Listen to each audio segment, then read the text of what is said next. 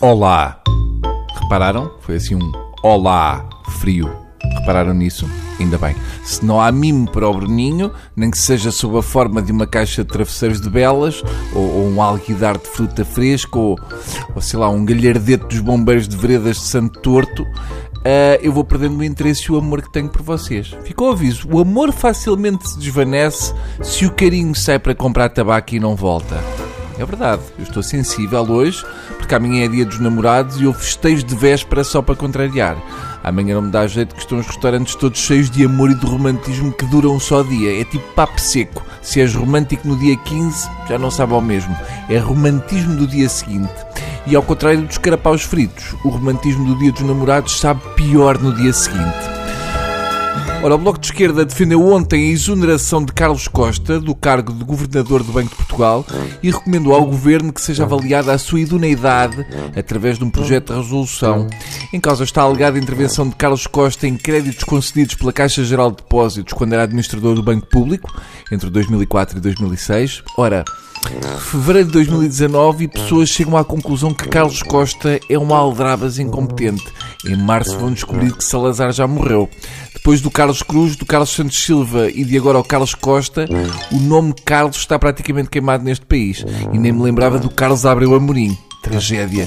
O nome já de si não era nada bonito, mas agora uma pessoa ouve chamar Carlos e fica logo com um olho de esguelha. Se o Bloco de Esquerda está numa de dar um chute no Governador do Banco de Portugal, o PS diz que tem suspeitas quanto à conduta de Carlos Costa quando foi administrador da Caixa Geral de Depósitos entre 2004 e 2006, mas considera que é precipitado pedir a sua exoneração do cargo de governador do Banco de Portugal. O PS prefere que ele, em vez de ser exonerado, seja transferido. Consta que o governo quer que Carlos Costa vá tomar conta do paiol de Tancos.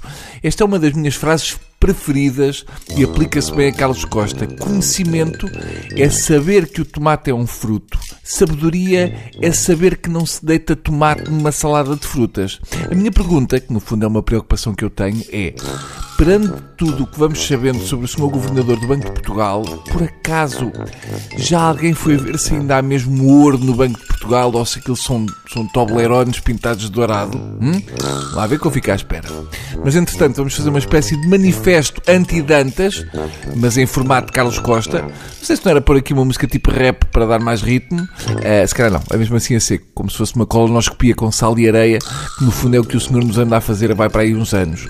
Ora, se Carlos Costa tivesse duas galinhas e uma ficasse muito doente, matava a galinha boa para fazer uma canja para a doente. Podemos dizer que Carlos Costa é um indivíduo que, se fosse presidente de um banco de esperma, acabávamos por descobrir que afinal aquilo era tudo um amaciador para cabelo.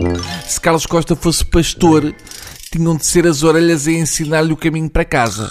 Uh, vai lá, mais esforço, Bruno, mais esforço. Uh, deixa cá ver. Já sei, se Carlos Costa fosse ilusionista, tinha várias metades de partners. Espera aí que eu estou aqui a esfregar a moleirinha a ver se sai mais. Um, que é que... Ah, já sei. Este é um, é um bocado parodiantes de Lisboa, é velhinha, mas cá vai. Carlos Costa é daquelas pessoas que escreve sal no boião do açúcar e açúcar no do sal, que é para enganar as formigas. Pronto, está feito. Adeus.